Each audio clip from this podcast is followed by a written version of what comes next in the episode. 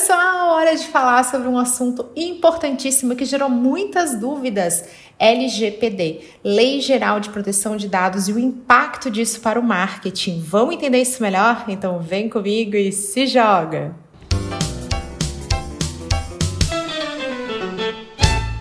Para falar sobre esse assunto tão importante, eu estou aqui com a especialista Alice Ferreira, convidada muito especial desse podcast. Alice, bem-vinda! Por favor, se apresenta, conta para nossa audiência o que, que você quer ser quando crescer, conta um pouquinho de você para gente. Olá, Camila, muito prazer estar aqui hoje. Bem, eu me chamo Alice Ferreira, como você acabou de apresentar. Eu sou advogada é, por formação e também agora eu atuo como consultora em proteção de dados. E o que eu quero ser quando eu crescer? Bem, eu acho que eu quero conseguir compartilhar o meu conhecimento com o máximo de pessoas possível. Então, se eu fosse escolher alguma coisa, eu diria que eu queria ser uma grande professora. Já é, já conquistou, coisa maravilhosa. Alice, você é advogada de formação, me conta o que que te levou também ao LGPD, já até porque acho que isso dá muitas pistas para todos que estão nos ouvindo sobre o que que é LGPD, qual que é a importância dela no marketing. Conta um pouquinho disso também pra gente. Claro, então, eu terminei a faculdade de Direito no final do ano de 2015 e quando foi em 2016, eu iniciei uma pós-graduação em Direito Digital e Compliance. Quando eu comecei essa pós-graduação, era um assunto que ainda nem se vislumbrava como ser uma área forte de atuação mas eu achei que era muito diferente, chamou minha atenção e eu de fato me joguei nessa pós. Passou-se um tempo, eu lembro que a minha pós ainda discutia Marco Civil da Internet, que foram as primeiras questões regulatórias da internet no Brasil, e surgiram as discussões da GDPR, que é a General Data Protection Regulation, é a lei europeia que fala de proteção de dados. E eu comecei a trabalhar com uma empresa de mobilidade urbana que tinha é, base na Europa. E com isso eu comecei a me aproximar cada vez mais do assunto, usei meu background da pós-graduação é, para atuar, fui me aprofundando mais em lei geral de proteção de dados e com isso eu comecei a, a, ganhar corpo na minha atuação e agora eu estou quase migrando totalmente de uma advocacia tradicional, que mexe com processo judicial, e ficando quase 100% no consultivo. Eu estou 98% no consultivo. E com isso eu vi que a LGPD, as pessoas ainda têm muita dúvida, não somente os empreendedores, mas os advogados em si possuem muitas dúvidas, não é muita gente que atua na área. E eu estou entrando agora para divulgar conhecimento, tentar, tentar acrescentar, tentar somar em toda a classe e com todas as pessoas que precisam de informação. Perfeito. Olha aí um nicho, hein, para inspirar todos os profissionais que estão nos ouvindo. Uhum. E Alice, conta aqui um pouquinho, você falou a respeito desse movimento que começou na Europa. Eu também tenho um conteúdo sobre isso que está em vídeo, está em podcast, onde eu falo a respeito desse movimento lá em 2018. Então é um vídeo, né, um conteúdo que está aqui no podcast também, um pouquinho, vamos lá, entre aspas, antigo, mas que fala a respeito dessas oportunidades e do, antecipando essa tendência que viria e que, claro, o mundo estava né, caminhando para seguir isso que começou na Europa, né? Então, um tratamento de dados, uma interpretação. Eu acho que a gente vai usar bastante essa palavra por aqui, né? Porque as pessoas costumam, a gente recebeu dúvidas, e é legal contar que eu e Alice, a gente é amiga virtual. Sim. Vamos falar disso, que a gente se conheceu porque você fez um comentário num conteúdo meu, mandou super bem, né? Mandou aquele technobubble dos advogados, né? Soube falar. Eu falei, nossa, que massa, deixa, vamos conversar melhor justamente porque surgiram dúvidas, então as pessoas comentam né, nas redes, no YouTube, com dúvidas sobre isso. Então, vamos lá, para a gente começar a falar disso. LGPD é para todo mundo ou só grande que precisa se adequar? Não, a LGPD, a Lei Geral de Proteção de Dados, é para todas as pessoas que tratam dados pessoais com intuito econômico. Por exemplo, uma grande empresa que trata dados pessoais de clientes, de funcionários, precisa se adequar, lógico. E uma pequena empresa ou até mesmo um empreendedor, é, um empresário individual, também precisa se adequar. Só que cada um vai se adequar no limite da sua complexidade e de acordo com a sua possibilidade. Então, esse é o primeiro ponto. É para todo mundo? É que trata dados pessoais com interesse econômico. O que não seria o interesse econômico? A sua agenda de contatos, por exemplo, são vários dados dos seus colegas, dos seus amigos guardados. Eu preciso me adequar à LGPD, guardando, anotando coisa na minha agenda? Não, você não tem isso com intuito econômico. Agora, a partir do momento que você quer armazenar os dados de pessoas que possam identificar essas pessoas, é um dado pessoal identificável, aí eu já preciso começar a pensar em ter um pouco mais de cuidado e responsabilidade. A palavra-chave é cuidado e responsabilidade. E conforme a gente vai vendo a complexidade da, do tratamento, nós vamos dando linhas gerais de como a pessoa tem que agir. Isso, inclusive, trouxe um comentário ali no vídeo, que eu acho que até a Alice é, contribuiu junto, ajudando né, a esclarecer esse ponto, porque um dos nossos ouvintes é, tinha uma planilha com dados de influenciadores digitais, que ele fazia seeding, né, então envio de peças, de produtos para experimentação, vez ou outro mimo, um cartão, uma lembrança, né, então não era nada relacionado a um contrato firmado, no qual já vai estar contemplado todo o cuidado com os dados dessa pessoa. Mas era justamente assim, uma, uma planilha, como você comentou do, da nossa agenda do celular. Uhum. É, como é que é nesses casos? Isso é interpretado como algo que tenha que ser, tem que ser feita essa adequação? Como é que acontece o respeito à legislação? Então, eu já trabalhei com uma empresa que controlava um número muito grande de influenciadores era uma empresa do mercado de suplementação. E como que foi a minha orientação no caso dos é, influencers? Eu sugeri que a empresa primeiro fizesse um contato prévio com esses influenciadores, dizendo que tem uma proposta de trabalho ou que gostaria de enviar os famosos mimos. Isso não tem problema. Esses influenciadores deram apenas os dados necessários. O que são os dados necessários? Se eu quero te enviar um mimo, eu preciso apenas da sua caixa postal ou do seu endereço. Eu não preciso nem do seu nome completo, eu preciso só do seu primeiro nome e as suas informações de envio. Eu posso criar um formulário no site da minha empresa ou eu posso até usar um formulário pelo Google de forma bem simplificada, lembrando que quanto mais dados eu vou requerer de uma pessoa, mais responsabilidade eu tenho.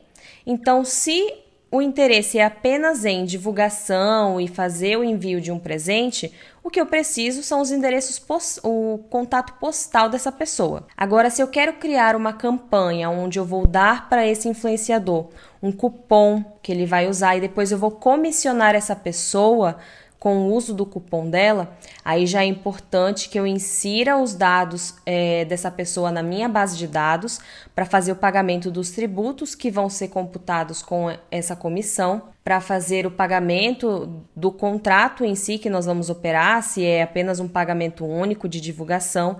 Esses dados eu não posso jogar na planilha de uma forma única. Por quê, Camila? Você vê que as intenções são diferentes? Tudo bem que eu estou firmando uma parceria com essa pessoa, mas eu não preciso nem do CPF para poder mandar um postal para ela. Mas eu preciso do CPF para cumprir com uma obrigação legal de que se eu tiver que pagar alguma coisa para ela, eu preciso fazer o recolhimento dos tributos. Então, não tem problema nenhum trabalhar com influencers, mas saiba que peça apenas os dados que você precisa para ter essa relação com essa pessoa, não precisa necessariamente ter um contrato formal. O contrato é apenas para trazer segurança, mas tenha explícita qual é a base legal, a finalidade de você armazenar tantos dados de tantos influencers e não coloque tudo no mesmo pote, não misture as coisas no mesmo pote. Deixa a planilha para os comissionados, deixa a planilha para a, o contrato com pagamento de cachê e deixa a planilha para as pessoas que você vai encaminhar brindes. E assim não terá problema. Perfeito. Inclusive, eu comento sobre isso num conteúdo a respeito de parcerias com influencers. É, existe muitas vezes um certo, quase que uma ingenuidade, né, dos dois lados, assim, ah, então a gente combinou, aí tá aqui, aí você divulga, aí você passa. E fazer contrato não é ser chato, é uma segurança. É por isso que quase todo mundo utiliza contratos para tudo, porque justamente é uma maneira de formalizar, de deixar claro, de evitar interpretações e até de adiantar a interpretação, né, Alice? Naquele momento, aquela coisa que vai gerar dúvida só se der um problema, você planeja, antecipa e prevê isso no contrato. E é uma segurança muito importante, especialmente para esses casos que envolvam é, o trabalho comercial. Então, vamos lá, você não está fazendo o envio de algo ligado a relacionamento, você tem um intuito comercial e aí muda a interpretação, muda o tratamento e a forma e os documentos necessários também. Isso, e a intensidade da, da, do interesse comercial, né? Enviar um mimo, um presente, tem um interesse comercial, mas a intensidade dessa pessoa é menor. O relacionamento, a gente pode dizer que é uma paquera. Então, o compromisso é menor, a responsabilidade é menor, logo, os dados também são em menor quantidade, em menor qualidade de informações. Basta apenas o necessário para encaminhar. Agora, uma parceria de verdade, efetiva, que eu preciso fazer um pagamento, uma ordem de pagamento para essa pessoa, aumenta-se a complexidade, aí já seria um namoro, né? E o patrocínio seria um casamento. Vamos pensar assim. Perfeita, perfeita analogia. A gente tem aqui também uma dúvida sobre um escritório de TI tem centenas de clientes e eles mantêm esses dados para fazer contratações, então esses dados ficam no sistema deles. E ele também tem essa preocupação: poxa, a gente não vai repassar esse dado para ninguém, não vamos repassar para terceiros, né? Mas como trazer esse consentimento? Né? Então, isso seria um exemplo do que deve estar presente dentro de contratos das empresas, que aí sim vão contratar esse escritório de contabilidade. Né? A empresa contratante passa a precisar incluir uma cláusula sobre isso também. Esse seria um tipo de tratamento cuidadoso e cauteloso nesse caso? Sim, oh, um tratamento cuidadoso é você saber para onde cada coisa vai. Por exemplo, eu vou usar você como exemplo. A Camila Renault, ela é uma criadora de conteúdo e empreendedora digital. E a Camila Renault, ela trabalha com uma equipe que ela contratou, ou uma equipe que é, tem parceria de trabalho e ela emite uma nota e, e paga essas pessoas. A Camila Renault, quando ela contrata uma pessoa, você trata dados dos seus funcionários. Só que você não precisa do consentimento para tratar os dados dos seus funcionários porque o consentimento nem sempre ele vai ser obrigatório. Isso aí é a pergunta do século. E se a pessoa do outro lado não quiser consentir? Por quê? Porque a Camila Renault ela vai cumprir uma obrigação legal, que é pagar as verbas trabalhistas, os tributos, a, as verbas previdenciárias. Então, a sua justificativa de ter aqueles dados armazenados é outra. E a Camila Renault se torna responsável por saber para onde isso vai e você vai passar isso para o seu para a sua equipe. Olha, pessoal, eu vou precisar de uns dados aqui de vocês para cumprir com as minhas obrigações. Mas fiquem cientes que esses dados vão ser encaminhados a um escritório de contabilidade, que é quem faz todo essa, esse gerenciamento de recolhimentos que eu preciso fazer. Também vai para um escritório de advocacia que elabora nosso contrato de trabalho e você vai informando porque você tem ciência da cadeia onde esses dados precisam circular. Entendeu? Nesse caso de um, de um escritório terceirizado que administra vários dados, quem contrata o escritório para administrar, basta ter ciência de onde que essa cadeia circula. Dar essa transparência traz segurança para o dono dos dados. E pronto, encerra o assunto, o problema, entendeu?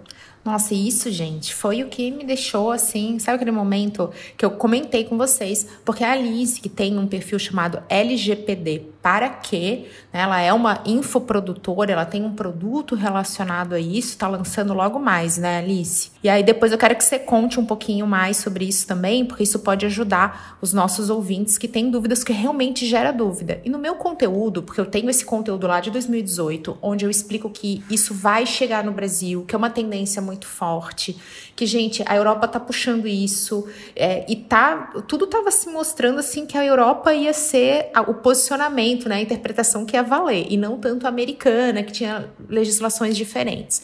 Como o trabalho com dados de inteligência artificial faz parte de uma das minhas atuações, eu falei sobre isso.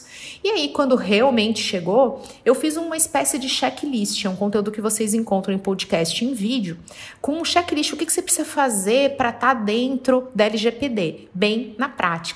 E eu falei demais a respeito dessa situação de consentir. Eu preciso aceitar. Então, esse teu exemplo foi maravilhoso. Poxa, eu sou colaborador, mas e se eu não aceitar entregar esses dados? Né? E você justamente comentou nesse conteúdo dizendo: olha, essa é uma das bases legais. Isso não é obrigatório, é casos que é dispensável. E aí eu fiquei, uau! olha só uma advogada que está falando sobre isso, né? Eu brinquei do Tecnobubble, aquela coisa assim que a gente fica, que é o advoguês. O pessoal fica até, né? Ih, meu Deus, lá vem aquela palavra difícil, né? É uma, uma maneira de falar que não é tão habitual pra gente. E você acabou de dar um desses casos que o cliente não quer consentir. Alice, chegou aqui pra gente até dúvidas a respeito de empreendedores, que eles não são empreendedores digitais. Ele até comenta: Poxa, eu mando uma ficha para o cliente, é uma ficha física, uma coisa preenchida na mão. Né? Então, como é que fica essa questão do consentimento quando eu não uso o formulário do Google? O meu cliente pode não consentir? Ele, como é que fica isso para mim? No caso, estou ali vendendo para ele, como é que é na prática? Tá, vamos lá. O consentimento ele é uma das bases legais. E o que é a base legal que eu comentei? Base legal é a justificativa, é a razão pela qual você solicita e armazena as informações da determinada pessoa. É, no caso de um cliente, a base legal para você ter dados dessa pessoa é efetivamente a execução de um contrato, de um serviço. Porque se você não tem dados dessa pessoa, e de repente você vende uma coisa e ela não te paga, como que você vai fazer uma cobrança? Se você está vendendo um produto, você precisa recolher imposto e emitir uma nota. Como que você emite a nota sem as informações dessa pessoa? Você efetivamente precisa dos dados dela. E ela não pode de dar o dado hoje, dar a informação hoje e amanhã falar, querido, não armazene mais, não quero apaga tudo isso daí. Não, não, não, não, não. Você tem aqui uma relação jurídica que a gente chama, né? Quando as duas pessoas têm uma interação comercial. Você tem aqui uma relação jurídica comigo, então eu posso guardar isso sim. Durante o período que você precisa executar o pagamento, o período que eu preciso fazer essa notificação de venda para fazenda pública, isso aqui ó, é legítimo que eu faça, porque eu estou cumprindo uma obrigação muito superior ao mero consentimento. Onde que o consentimento entra? Quando nós não temos outras bases legais. Vou dar o exemplo das demais bases legais. E isso está na lei, tá, gente? Isso está na LGPD. Execução de contrato, cumprimento de disposição legal, que é o exemplo que eu dou de recolher tributo, pagar verba trabalhista, previdenciária. Direito à saúde, se você tá para morrer e tá chegando no hospital, o hospital não vai falar assim, amado, assina aqui para poder recolher, é, coletar os seus dados pessoais? Não, já vai tratando a pessoa, vai usando os dados dela. É, e por outras outras diversas. Eu não vou me alongar porque o nosso objetivo é falar bastante da, dos exemplos que se vão de encontro com o empreendedor digital. Mas você está vendo que existem muitas ações que podem tirar a necessidade do consentimento. Agora, se eu quero só mandar uma campanha de marketing, eu quero colocar o, o contato de uma pessoa na minha lista de possíveis clientes. Aí, como eu não tenho nenhum contrato, é uma, uma situação pré-contratual e nenhuma outra disposição legal, é interessante que eu colete o consentimento. Consentimento virtual, a gente tem lá as checkbox, né, do serviço que você usa para coletar e-mail. Temos os formulários que você pode informar, olha, esses dados aqui que eu estou coletando seu são básicos, é apenas para te mandar um link de um evento, é para te mandar e-mail, promoções, cupons e vão ficar armazenados comigo, tá? Mas qualquer momento você pode tirar, porque o consentimento ele é revogável a qualquer tempo, por isso que é frágil. Agora, no caso do ficheiro físico, né, que é o formulário que preenche, geralmente quem faz feira de eventos, né, antes da pandemia, quando a gente ia numa feira de eventos, era tudo na mãozona mesmo ali para fazer a intenção de compra. É simples. Você está fazendo um formulário com alguma intenção. Se for de compra e você não quer consentir, eu não posso te vender. Agora, se você está fazendo ali um, um formulário para receber e-mail, se você não consentir, eu não vou te mandar e-mail. Então, quando o cliente fala o não à toa, a única consequência que vai ter para você é você não executar aquele serviço com o cliente. E se ele se recusar, não execute, mas também não venda, mas também não entregue, porque você tem uma razão. Uma coisa é alguém dizer não para mim porque não quer receber os meus e-mails. Tudo bem, eu não, eu não posso te obrigar a receber meus e-mails. Agora, outra coisa é uma pessoa falar não para mim quando eu estou fazendo uma venda. Tudo bem, mas eu também não posso te vender assim porque a lei não permite. Esse teu exemplo, Alice, é maravilhoso. Eu tive muitos clientes que ficaram com receio, mas eles têm e-commerce. Era justamente isso, gente. Não tem como fazer um tratamento de lei geral de proteção de dados é, pensando, né, olhando muito por inbound marketing. Quero te fazer até uma pergunta sobre isso. Que é essa história de você disponibiliza um material rico, um material de valor, que a pessoa paga, aqui entre aspas, com o seu e-mail para que receba publicidade, propaganda, direcionamentos, e-mails de vendas. Ou seja, não é a venda em si, é o que antecede. Vou falar ali da paquera. É a paquera que a Alice falou, não estamos no casamento. Quando tá casando, então assim, estou comprando, eu sou um e-commerce, você precisa do dado do cliente, que é o e-mail dele. Não vamos nem falar dos demais, como CPFs, mas vamos falar aqui do e-mail, para que ele saiba, ele seja notificado que o pedido foi faturado, que o pedido foi despachado. Então é bem importante a gente diferenciar a intensidade. A Alice deixou isso super claro pra gente.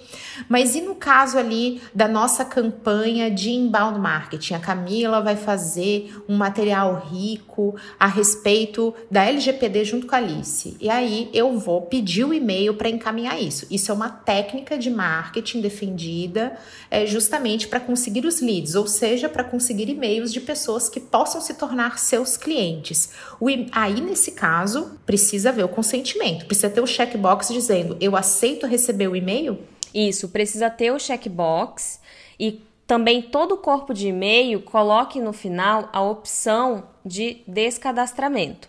Aí como que vai funcionar o inbound marketing? Você tem que oferecer valor, porque é, por exemplo, eu estou fazendo um lançamento de um produto para advogados para trabalhar com LGPD. Todo dia eu mando um informativo rico e por eu mandar essas informações todos os dias, ninguém quer se descadastrar. Porque pensa, putz, se eu me descadastrar, essa, eu vou parar de receber essas informações e essas informações são de valor. Mesma coisa para o marketing. Nossa, se eu me descadastrar da base de dados dessa loja, eu perco os cupons de desconto, eu perco as, as promoções. Então, a pessoa ela vai ter a opção de se descadastrar ao momento que ela quiser. Ela pode, inclusive, é, se inscrever, selecionar que aceita receber e-mails, receber o nosso conteúdo rico, Aí depois ela fala: não quero mais. Beleza, só que esse não foi o único conteúdo de valor que eu vou te oferecer. Vai ter mais. E aí o jogo da qualidade de produção aumenta, porque você tem que realmente cativar a pessoa a se manter na sua lista. E ela só vai sair se aquilo que você entrega efetivamente tem valor.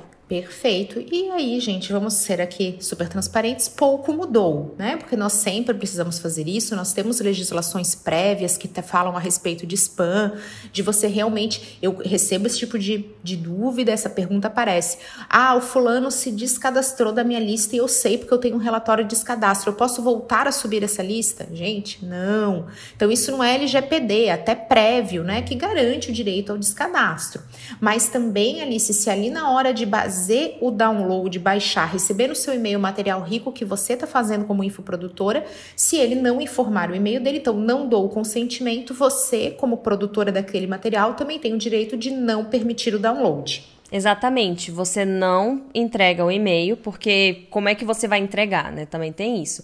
Assim, vale aquela. Vamos criar uma, uma frase, uma expressão. Ninguém é obrigado a nada nem a pessoa é obrigada a te enviar o e-mail, nem você é obrigada a entregar o seu conteúdo. E se ela recebe o seu conteúdo porque ela entregou o e-mail, ela também não é obrigada a continuar na sua lista. Essa relação ela tem que ser muito transparente, tem que ser muito clara. A transparência é, é um master. Eu informo, olha, estou coletando aqui seu e-mail porque eu quero depois ter um relacionamento mais aprofundado com você. Se você quiser informação de valor, eu estarei encaminhando. Se não, se, cadastra, se descadastra a qualquer momento, é só clicar no link ali embaixo. Perfeito. Então é isso. Ninguém é obrigado a nada a nossa frase aqui. Amei. Só, só para complementar. Isso pode soar ruim, mas só é efetivamente ruim para quem faz um mau serviço. Porque para quem trabalha certo, com transparência, com conteúdo de verdade, separa o joio do trigo, entendeu?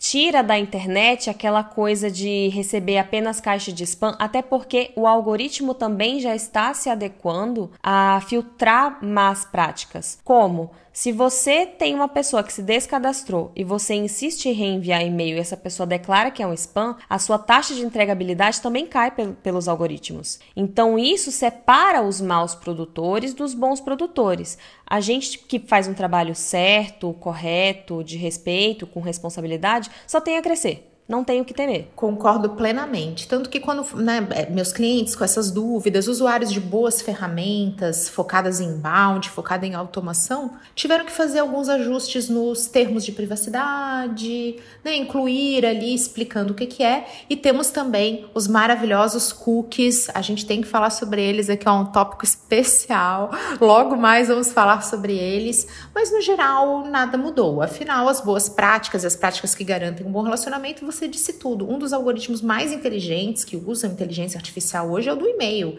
Então a gente é, realmente tem spam sendo filtrado. Né? Se você for dar uma olhadinha, tem aba de promoção, tem aba de, de spam, tudo realmente filtra. E então fazer essas práticas de ah, não vou recolocar ali porque a pessoa se descadastrou, só faz mal à nossa estratégia e também faz mal ao mercado. Então concordo que é uma, é uma legislação que vem a agregar e a até criar melhores práticas no geral. E Alice, no caso do MEI, é diferente? O microempreendedor individual, ele tem um tratamento diferenciado? Então, Camila, o MEI ele deve ter um tratamento diferenciado, não só o MEI como o microempresário e o empresário individual, até com uma categoria de faturamento um pouco maior, porém ainda continua no escopo de pequena empresa, porque a lei em 2019 foi alterada, é uma alteração no artigo 55J, onde fala que a autoridade nacional, que é o órgão regulador para ver se essa lei está sendo cumprida ou não, tem que dar um tratamento diferenciado para o MEI. Entretanto, todavia, essa autoridade nacional, que é como se fosse a Anvisa da LGPD, entre aspas, é, ainda está sendo estruturada e não criou nenhuma disposição específica para o MEI, só que terá uma menor exigência, é, uma diferenciação de prazos, porque quando a autoridade nacional faz uma, uma avaliação, uma fiscalização, você tem que responder apresentando um relatório de impacto, que são é, as informações sobre quais dados você usa, para onde que vai, como que faz, é, qual é a base legal do seu negócio.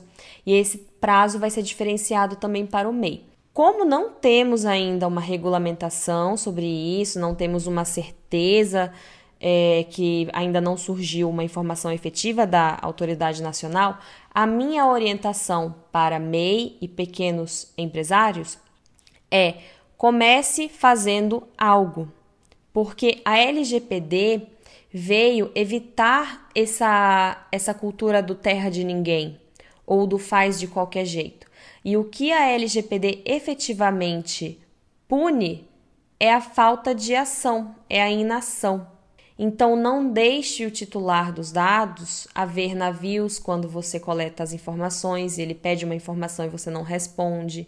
Não faça o recadastramento de uma pessoa que já saiu da sua lista de e-mails. Use sites, plataformas seguras, tanto de controle de captação de leads quanto de vendas, né, as plataformas de gateway de pagamento. Então, comece fazendo algo, pensando em algo. Comece pe pedindo menos dados do que o necessário. Tinha empresa, empresa grande, Camila, que perguntava no formulário de inscrição de um cliente o sexo feminino ou masculino.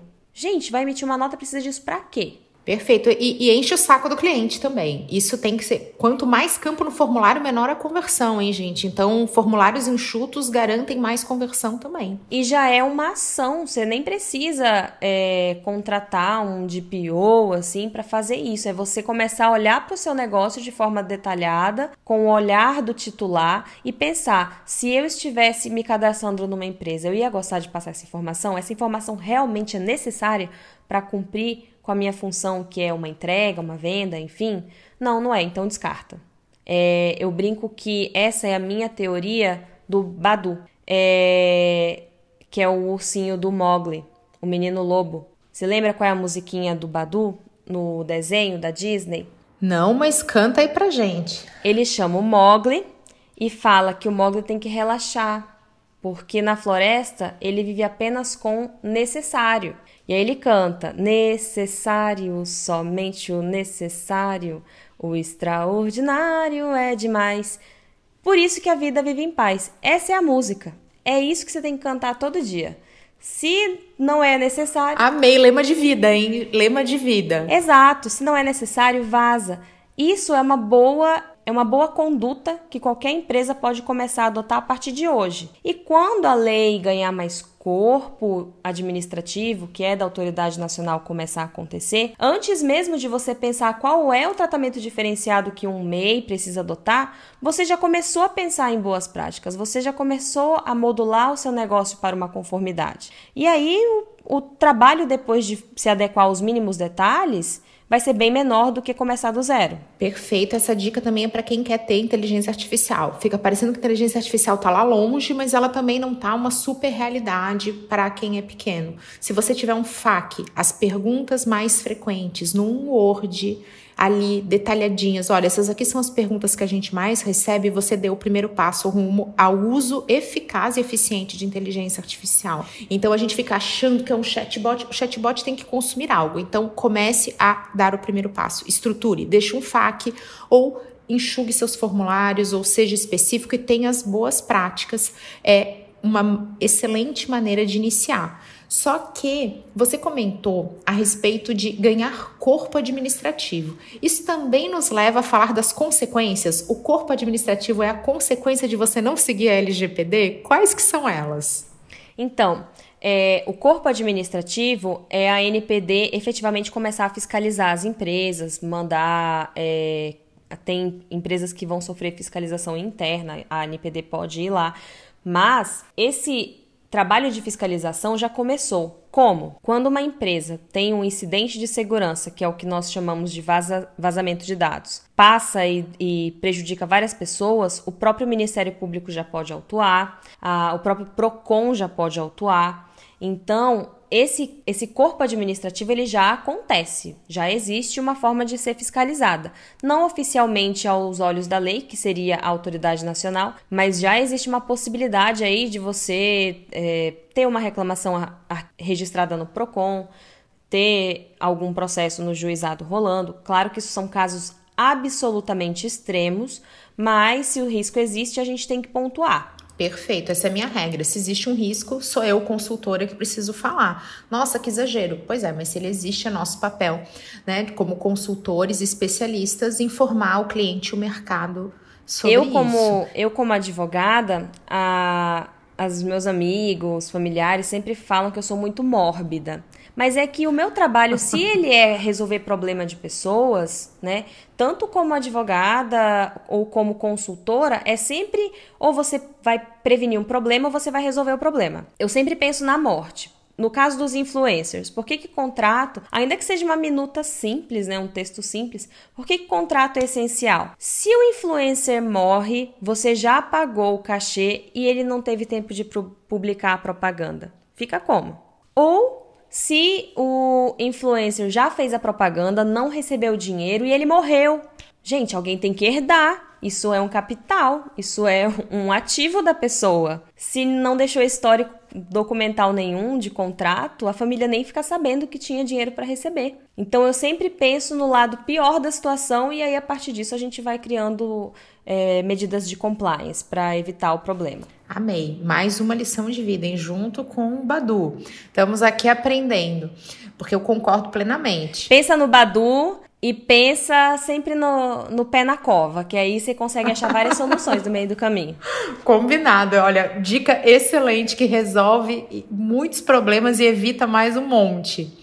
E Alice, você falou da, da figura, né, do DPO, né? Então, alguém que cuida dos dados, né? Alguém que o protetor dos dados como executivo dessa empresa. É, fala um pouquinho dessa função, é, se é necessária e até correlaciona um pouquinho disso com quem trabalha sozinho, por exemplo. Como é que são esses extremos? Quando que usa um, quando que usa o outro? O DPO, né, é, em português, na, nos termos da LGPD, é encarregado de dados, encarregado de proteção de dados. O DPO na lei europeia é um funcionário que ele vai ser a ponte de contato entre os titulares, os clientes, pessoas físicas, enfim, com a empresa que controla esses dados, com o controlador, e entre o controlador com a autoridade nacional.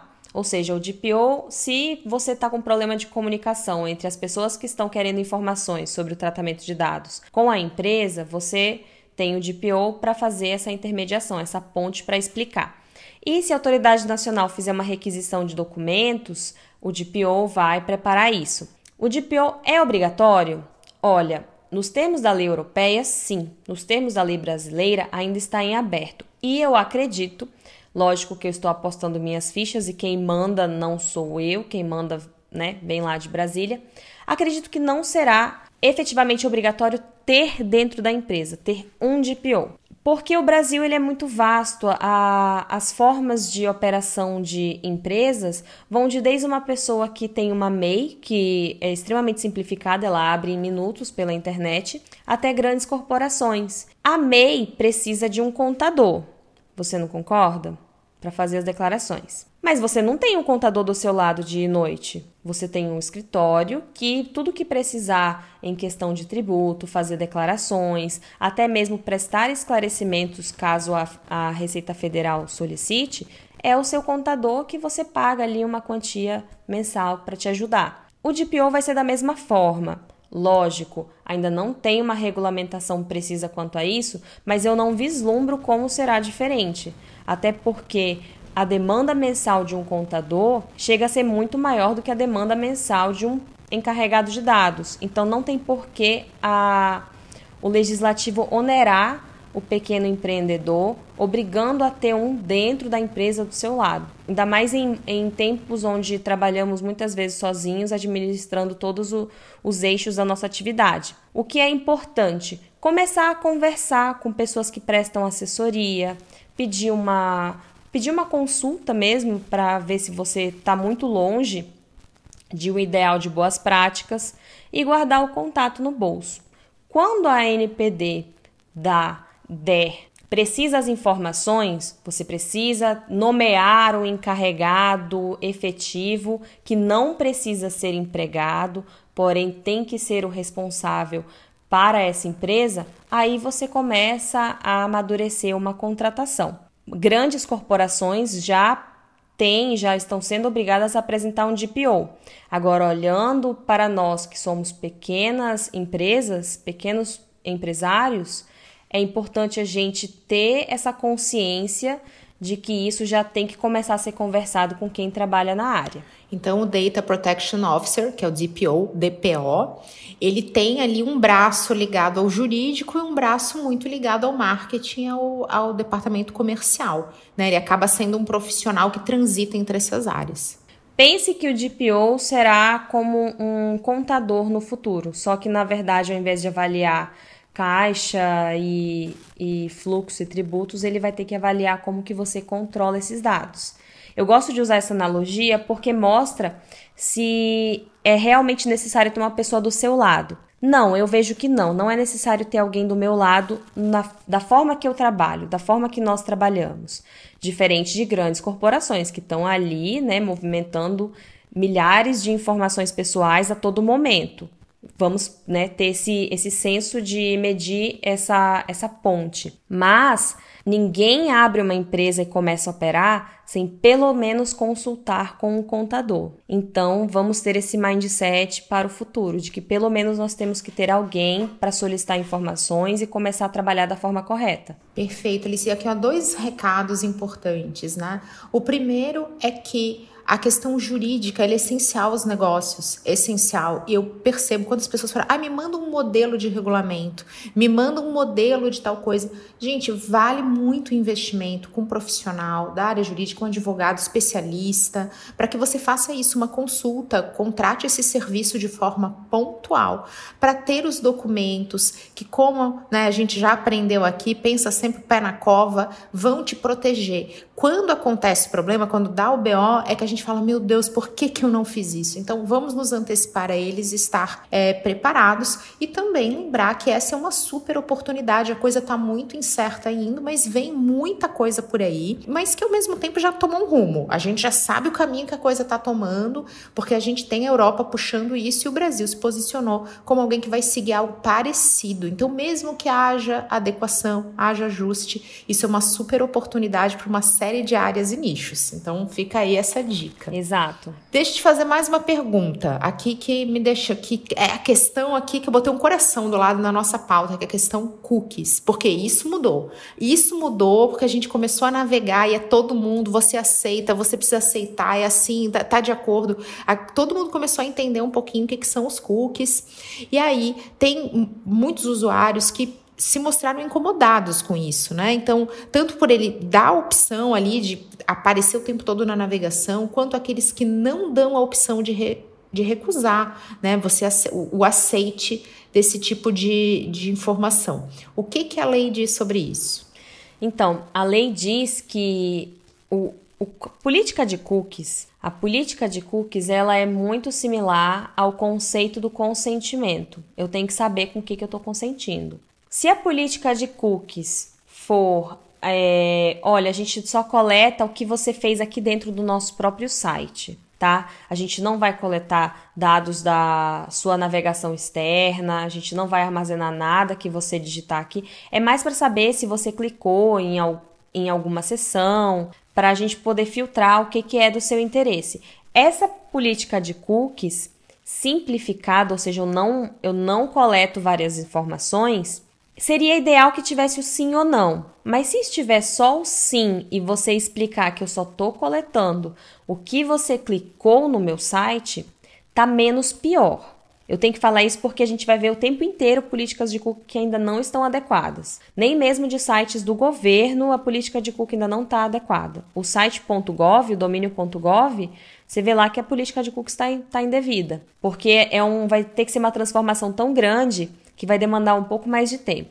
Então eu vou deixar esse recorte assim do, do porém depende, né? O termo do direito depende, tudo depende. Então vamos lá. Se eu estou coletando somente o basicão das suas informações de navegação dentro do meu site e nada seu pessoal, não estou coletando IP, eu não estou coletando é, informações que você chega a digitar, não tá, não tá totalmente correto, mas tá ok.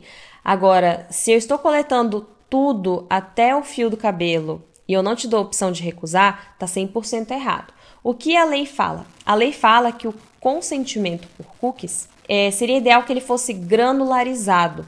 Granularizado vem de grãos, ponto a ponto. Ou seja, que eu tenha a possibilidade de aceitar apenas aquilo que eu quero compartilhar e não de forma genérica, generalizada. Então, granularizar o consentimento seria extremamente interessante para eu aceitar somente com aquilo que eu realmente sei que eu quero compartilhar. Essa é a orientação. Qual é o meu conselho para pequenos produtores? Quando você vai fazer uma landing page, quando você vai fazer um, um, um produto, vai anunciar um produto, verifique como que está a política de cookies do site que você está ancorando os seus serviços.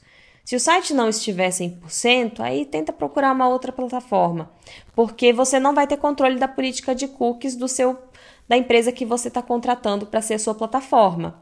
Mas pelo menos você vai ter a opção de escolher uma outra plataforma. Perfeito, você vai dando essas opções. O meu site utiliza isso. Ele pode dizer sim, pode dizer não, porque nós coletamos. Até acho importante lembrar, gente, os cookies eles são arquivos de texto que ficam no nosso computador de forma local, não fica na nuvem, não, fica aqui armazenado no nosso computador e ele, eles são os nossos rastros, as nossas pegadas digitais. Eles mostram onde a gente navegou, que sites a gente acessou. E limpar esses cookies é uma possibilidade pouquíssimo utilizada, né? Eu mesma não tenho um hábito de, poxa, regularmente limpa esses cookies. É, e aí a gente acaba sendo, vamos botar aqui como algumas pessoas sempre falam para mim, bombardeado e perseguido. Vê que o usuário fica meio, uh, né? Eu fico, ah, eu entrei ali para ver um negócio, aquele anúncio fica me perseguindo. Durante muito tempo isso parecia uma magia, né? Então você falou ali dos teus familiares, os meus ficavam assim, Camila, olha, eu entrei, eu vi um negócio e agora eu tô vendo todo lugar que eu abro tem isso.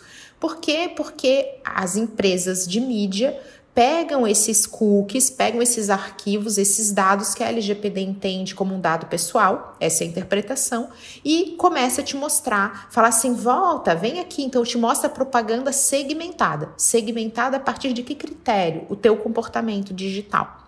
Então isso passa a acontecer. Eu até tenho aqui uma dúvida, né, sobre a relação entre esses dados. Então você mostrou ali, poxa, é, adequar todo mundo, inclusive o governo, né? Então fez esse recorte do depende, do que, poxa, você pode dar somente o, a opção de aceitar quando você deixa claro para quê, né? Então você não está fazendo nada muito profundo, mas quando é muito profundo, a gente tem que diferenciar. Então existe uma série de situações aí hipotéticas para a gente diferenciar. Mas e a relação celular e computador? Eu acessei no computador, disse que não, e no meu celular eu continuo vendo.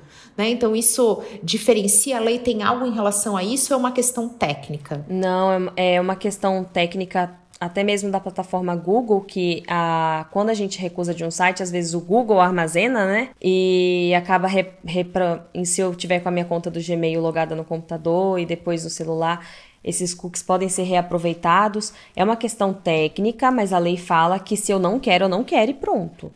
Então, é, só que assim, a política de cookies ela ainda está sendo avaliada, Camila. Ainda nem é uma prioridade tão grande, sabe? Da própria NPD. Até por conta dessa questão do governo, é, o site da NPD tem uma política de cookies indevida. Então, isso não é a maior das urgências. O interessante é que a gente consiga ver se a nossa plataforma atende aos critérios de granularização. Agora, como eu te falei no começo, é, a lei protege dados pessoais identificáveis. E tem muita gente que pergunta: nossa, mas os cookies não são identificáveis, é apenas arquivo de texto, não, não é o CPF, o RG da pessoa. Mas se a gente observar na lei, a, a lei ela protege o livre desenvolvimento da pessoa. E o que isso quer dizer? O livre desenvolvimento da personalidade. Que eu não seja induzido a erro, que eu não seja massivamente induzido a uma prática porque eu recebi informação manipulada. Por isso que a política de cookies ela tem que ser observada com cautela. Eu estou massivamente bombardeando alguém a induzir uma conduta. Essa é a premissa. É por isso que na, na Europa isso é visto com tanta preocupação dessa questão da mídia induzir as pessoas a algo se valendo de arquivos que extraem da própria pessoa. É um dos princípios proteger o livre desenvolvimento humano, o livre desenvolvimento da personalidade. Agora eu vou só, é, para finalizar esse assunto, eu vou fazer um recorte histórico, porque eu acho interessante a gente é, explicar por que, que isso virou um boom, né? Agora, nesses últimos anos.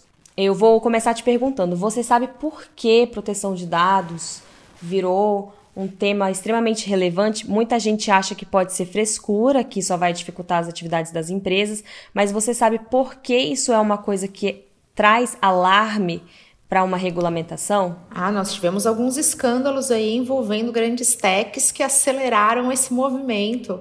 Né? Temos até o caso do Facebook aí, onde o próprio Congresso, fazendo as perguntas, não entendia bem essa tecnologia que conseguia segmentar comportamento digital.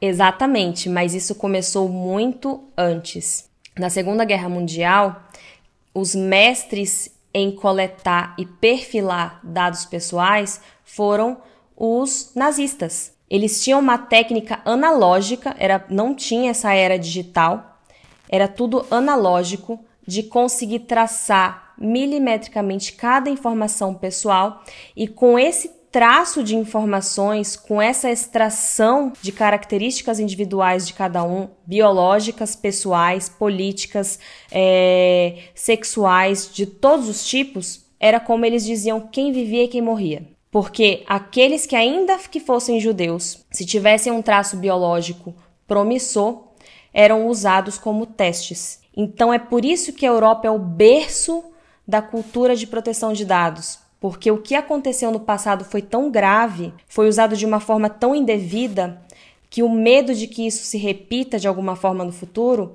é muito grande. Tanto que até o Facebook teve que criar uma empresa própria dentro da Europa, da União Europeia, e alguns países não fazem mais parte da União Europeia, teve que ter uma outra empresa e não pode sair da União Europeia os dados que são coletados do Facebook. Inclusive, o Facebook tem que emitir relatórios mensais dizendo do que está fazendo, tem que todo mês apresentar um relatório de impacto, porque esse receio do passado foi, é muito grande até hoje. E hoje em dia, o nosso volume de informações que são dadas de, formas, de forma voluntária por nós mesmos é muito alto. E como isso pode ser combinado para otimizar um anúncio, é fantástico. Mas como isso pode ser usado para outros fins, também é uma possibilidade. Então, quando a gente pensa quando a gente pensa, ai, que frescura ficar pensando em LGPD. Gente, isso não é de agora, isso não surgiu agora, isso está sendo otimizado, mas é uma discussão e uma preocupação, até mesmo com o sentido de seres humanos, né? Nós somos humanos, nós somos seres pensantes. O nosso livre é, possibilidade de pensamento, ela não pode ser de algum, de qualquer forma maculada já vem de muito antes e agora é para todos saberem que esse risco existe. Perfeita essa colocação. E, inclusive, é, eu citei aqui o escândalo do Facebook, na qual existe justamente isso que eu lembro que eu troquei uma ideia, já que a gente discute inteligência artificial, quem fala de inteligência artificial acaba entrando nessa questão da ética. Né? Então, poxa, quando aconteceu uma situação política né? Então, sobre os interesses de um povo, de uma sociedade, a gente teve um viés. Mas quando isso é para vender camisetas, a gente tem outro. E esses vieses, eles são muito complicados, porque a gente não tem definições claras, não existe um consenso. Quem vai buscar esse consenso é justamente todos nós, como sociedade. Para que a gente tenha esse consenso, para que a gente decida qual vai ser a regra, né? E aí é, que cheguem as legislações, assim como a Europa puxou uma maneira de olhar para isso muito mais cautelosa, a gente precisa de conhecimento. E é isso que a gente está fazendo aqui. Trazendo conhecimento, mesmo que pareça uma frescura, que pareça chato, ou que pareça uma coisa muito distante da gente. Entender de dados, de tecnologia, passou a ser uma necessidade do momento que a gente vive, da sociedade que a gente é hoje, justamente porque é, o volume é muito diferente, né, Alice? Não dá para comparar. Olha só como os dados usados de uma maneira sórdida, horrível, como você deu o exemplo é, nazista, ele era muito barrado em relação ao volume que era possível de ser captado. E hoje a gente tem dado aí navegando solto e o nosso comportamento digital todo monitorado. Muitas pessoas não se sentem à vontade com isso. Falam, eu não gosto de ser monitorado, eu não quero que um robô, mesmo que ele seja um robô, saiba o que eu fiz. Eu não quero ver anúncio depois de ir até um, um, um, site, não importa sobre o que, não importa que seja um bom anúncio, um bom marketing, eu não quero.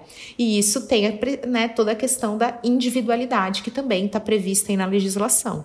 Sim, e o que é interessante a gente pensar e assim, pensar para ter senso crítico próprio.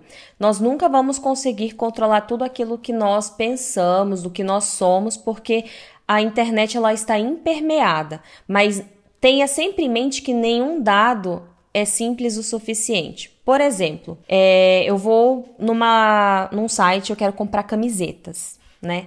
Ah, mas comprar camiseta não vai ter nenhum dado sensível que eu vou comprar. Você tá ficando louca? Aí eu compro uma camiseta escrito feminista, em inglês.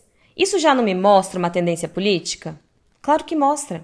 Ou então eu compro uma, bande uma camiseta escrito Pride com arco-íris. Isso já não pode é, é, sinalizar uma, um interesse sexual específico? Claro que pode. Então, nenhum dado tem que ser tido como banal, porque no, todo momento nós estamos nos expressando no ambiente virtual. E claro, eu não posso é, ficar com medo de colocar minhas informações. Mas é por isso que eu tenho que ter o direito de saber como essa, lo essa simples loja de camisetas vai utilizar os meus dados depois. Se vai ser apenas para o interesse de emitir a nota do produto que eu comprei ou se vai repassar para alguém depois. Então, nenhum dado pode ser banalizado e o direito das pessoas de saberem o que são feitos com esses dados é em razão disso, porque apenas uma simples informação de compra pode revelar muito mais sobre você mesmo. Perfeito, é justamente isso, gente. É, ah, mas isso aqui é um dado. Você deu exemplos maravilhosos e é assim que se cruza dados, porque você tem um volume enorme e a estatística vai ficando cada vez mais apurada e o acerto. E é por isso que uma vez vez meu pai recebeu um e-mail, depois de visitar um e-commerce, usava o nome dele. E ele ficou desesperado. Ele disse: Eu juro por Deus que eu não botei meu nome em lugar nenhum, mas veio com o meu nome no e-mail. Falei: Ah, isso aqui são rastros da sua navegação. E assim, não, mas eu não acredito, né, que isso está acontecendo. Então ficou extremamente. É, é, desesperado com essa situação, porque fala dessa vulnerabilidade que é tão importante que esteja sendo feita agora e vista, e isso coloca um horizonte melhor para gente, né, lá no futuro. Elise, me conta uma coisa também. A gente falou aqui a respeito da importância disso, a gente falou sobre adequações. Você acha que tem que ter mais alguma coisa aí, algum recado essencial, uma dica para o empreendedor digital, para o produtor de conteúdo digital, ou então para as empresas? O que, que você também incluiria aqui na tua lista de, olha, isso você tem que ficar de olho? Olha, eu acho que o primeiro passo, eu vou, vamos falar, né, do que é primordial agora, é empreendedor digital. Comece a pensar como que o seu negócio funciona e separar cada área. O que é a área de relacionamento com o cliente, que é o marketing, o que é a área dos colaboradores, das pessoas que trabalham com você, o que é a área do financeiro, onde você vai emitir nota e, e documentos relacionados à compra dos clientes. Esse é o primeiro ponto. Na, faça o exercício de separar cada nuance do seu trabalho e onde tiver um nome, um e-mail ou um CPF, uma identificação pessoal, você vai pensar com carinho como você pode deixar isso mais seguro. Então, a primeira, a primeira atividade é separar os pontos do seu trabalho. Separei os pontos do meu trabalho, agora eu vou pensar o que é extremamente necessário para cada ponto. Tan, tan, tan. Aí você já matou metade do problema, meu amigo. Se você separa o joio do trigo daquilo que você não precisa com aquilo que efetivamente você precisa, você já está a, um, a grandes passos de uma conformidade. Depois que você começa a pensar no setor técnico, a lei ela dá dois pilares essenciais. Coloque esse pilar aí escrito na, na parede da empresa: a base legal e os princípios. Se você pesquisar na internet, você vai ver todos os 10 princípios de uma forma muito simples. Gruda na parede a base legal e os princípios. O princípio é finalidade, livre acesso, tananã. Dá para fazer um podcast só de falando de princípio. Então, olhe os princípios e olhe a base legal. Você vai ter na sua atividade pelo menos duas bases legais, que é o cumprimento de obrigação legal, emitir nota, taranã, e o consentimento, que é a propaganda, o marketing. Se você pensa que você já tem duas bases legais e observa que todas essas bases legais têm que cumprir com os princípios e não pense que são princípios assim complexos. Princípio da transparência, princípio do livre acesso, você dispor um canal de e-mail para as pessoas pedirem informação. É coisa simples mesmo. Você já vai estar 50% do caminho andado, porque toda a sua prática já vai ser voltada para não ir de contra com esses pilares. E pronto, essa é minha chave para qualquer pessoa que precisa pensar em LGPD. Olhe a sua empresa, separe os departamentos, faça o exercício de separar, elenque cada departamento com uma base legal, cola os princípios na parede e lembre-se que quando você pega no dado de uma outra pessoa, você tem que atentar nos princípios. E tá tudo certo. Beleza, dica de ouro. Pra gente fechar, quero deixar uma pergunta bônus aqui. A respeito da política de privacidade do WhatsApp. Qual que é teu entendimento, tua interpretação e até tua opinião profissional a respeito disso? Então, a política de privacidade do, do WhatsApp não foi uma mudança, né? Foi uma informação, uma transparência, porque isso já acontecia há muito tempo, deles compartilharem informações com o Facebook. O que as pessoas ficaram assustadas é que elas acharam que agora o Facebook teria acesso a todas as nossas conversas, o nude ia vazar, e não é bem assim. O Facebook, a gente tem que lembrar que não é uma empresa de rede social. O Facebook é uma empresa de anúncio. Até o YouTube é uma empresa de anúncio. Você deixa de receber anúncios no YouTube quando você passa a pagar a plataforma, porque aí a plataforma não precisa da sua atenção nos anúncios para poder custear as despesas de operação. O WhatsApp não é uma plataforma que a gente baixa e ela acontece no nosso celular. Existe toda uma estrutura por trás, uma estrutura cara que tem que ser paga de alguma forma. Como que é paga essa estrutura? Com o nosso nome e nosso número de telefone. Ponto. E isso sempre foi compartilhado. Agora eles tiveram um passo de declarar isso publicamente, de informar, e você não é obrigado a aceitar. Mas eles também não são obrigados a fornecer o serviço. Mas eles são obrigados a serem transparentes. Lembra que a gente falou da transparência? E eles estão sendo de fato transparentes. A gente tem o direito de saber para onde que vai, para onde que essas informações vão seguir depois. Isso eles são obrigados a declarar. O que acontece na Europa? O Facebook estava vazando as informações das pessoas para outros países e isso foi barrado. E tiveram que fazer várias regulamentações para a política de privacidade ser adequada aos olhos da, da União Europeia. E aqui no Brasil não vai virar nada? Cabe à NPD, a nossa Autoridade Nacional de Proteção de Dados, exigir informações e deixar mais rígido se for o caso. Como eu mencionei, a NPD ainda está sendo estruturada, então eu acredito que não vai virar nada essa questão do Facebook. Mas a gente tem que deixar a inocência de lado e lembrar que quem paga os boletos do Facebook são os anunciantes. Então é óbvio que nós temos que ceder algumas informações para que os anúncios sejam efetivados e otimizados e que sejam atrativos para as pessoas que anunciam contratar determinada plataforma. E a maior mudança na política de privacidade do WhatsApp não foi para nós pessoas, foi para o WhatsApp Business. O que acontece? O WhatsApp Business é uma plataforma que a gente pode até inserir catálogo, né? De serviços e produtos, só não pode ser feito pagamento diretamente dentro da plataforma, porque isso foi barrado pelo Banco Central, por falta de regulamentação e também lastro. Poderia ser uma porta de, de entrada muito grande para lavagem de dinheiro. Essa foi a discussão.